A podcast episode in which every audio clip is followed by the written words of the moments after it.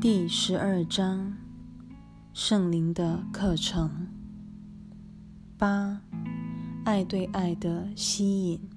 一、你真的相信自己有杀害上主之子的能耐吗？天父已将圣子妥藏于自己的生命内，使你的毁灭之念鞭长莫及。然而，你自己却因着这些念头作祟，再也无法得知天父与圣子的真相了。由于你每日每时每刻都在攻击那个真实世界，你看不见他的踪影，岂非意料中事？如果你是为了打击爱而寻找爱，你是绝对找不到他的。爱的本质即是分享，那么，除非经由爱本身，你还能由何处找到它？唯有给出爱，它才会来到你这儿，因为爱会被爱吸引。你给的若是攻击，爱就会隐身不见，因它只能活在平安里。二。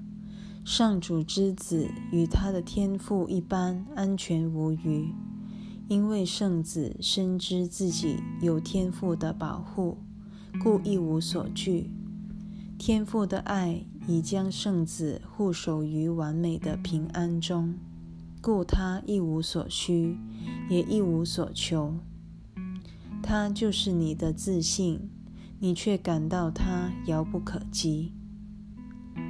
只因你心中仍有攻击之念，他才由你眼前遁迹，藏身于天父那里。他始终未曾变过，改变的是你，因为分裂的心及其一切妄造，均非天父的创造，也不可能进入他的真知。三。你若把原本非真之物搞得活灵活现，它原有的真相便会在你眼前顿击。但真相本身是不可能看不见的，因为它在圣灵眼中清晰无比。你之所以看不见它，只因你的眼睛老是盯着其他的东西。你没有权利决定什么才是真的，同理，什么是看得见的，或什么是看不见的，你也做不了主。所谓可见之物，其实就是指圣灵着眼之物。真相的定义来自上主，不是由你界定的。既然真相是他创造出来的，故唯有他了知真相。你原本知道这些事的，如今已忘得一干二净。除非他教你如何再度忆起他来，否则遗忘会使你万劫不复。四，因这天赋之爱，你永远无法忘怀他的，只因上主亲自将他植于你的记忆中，没有人能忘得了。你能够否定爱，却无法失落它。有一天，有一种天音将答复你的每个疑问；有一种会见会修正你所有的知见。只因唯一的真相已被你搞得不复可见，那唯一的答复对你也不复可闻。上主会帮你。与你自己重新复合，他绝不会弃你于痛苦而不顾。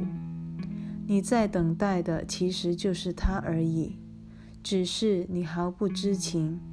然而，他的记忆会始终在你心内照耀，不可能完全灭迹。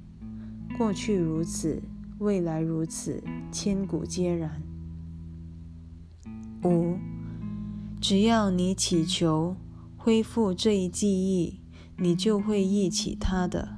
如果人心千方百计想要抹杀这个记忆，上主自然无法照耀此心。因上主的记忆只可能降临于有心忆起它，而且不再疯狂的想要操弄真相的心灵。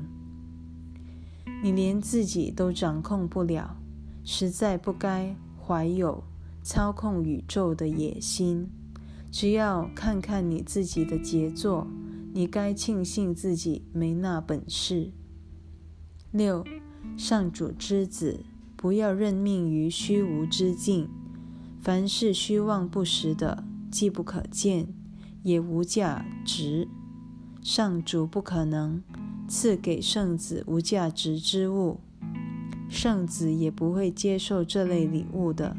上主早已在你自以为遗弃上主的那一刻拯救了你，你所打造的那一切也不曾存在过。你看不见他们，因为圣灵从不着眼于他们。他所着眼之物才是你该看见的。你的知见便如此被他的会见疗愈了。你已经把这个世界的唯一真相弄得不复可见，还把虚无当宝似的追求得不遗余力。虚无被你。弄假成真之后，你自然随处都只能看到它的踪迹。其实它根本就不存在，只因你满眼全是自己打造的虚无。基督自然由你眼前遁形。七，然而不论你企图在自己的觉识与真理之间拉近多少的距离。全都无济于事。你是可能看到上主之子的，因为人人具有这一慧眼。圣灵在你身上所看到的，就是这个上主之子。你视而不见之物，在他眼中却历历在目。他始终记得你，因为他不可能遗忘天赋。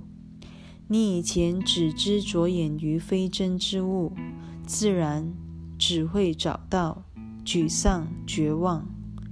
你想要的若是非真之物，岂能期待找到他物？非真的世界必然令人绝望，因它永远无法成真。分享上主生命的你，若不活在真相内，是不可能心安的。凡不是上主赐你之物，没有控制你的能力；而爱吸引爱的力量，则非你所能抗拒。因为爱的任务乃是将万物结合于自身之内，又能把自己的圆满本质推恩于万物，使他们重归一体。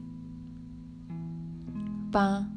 上主在爱中赐给你一个真实世界，想要与你所造及所见的世界交换，你只需由基督手中接收过来，正视一下它的存在，它的真相便会使一切幻象当下破灭，因为注视真相。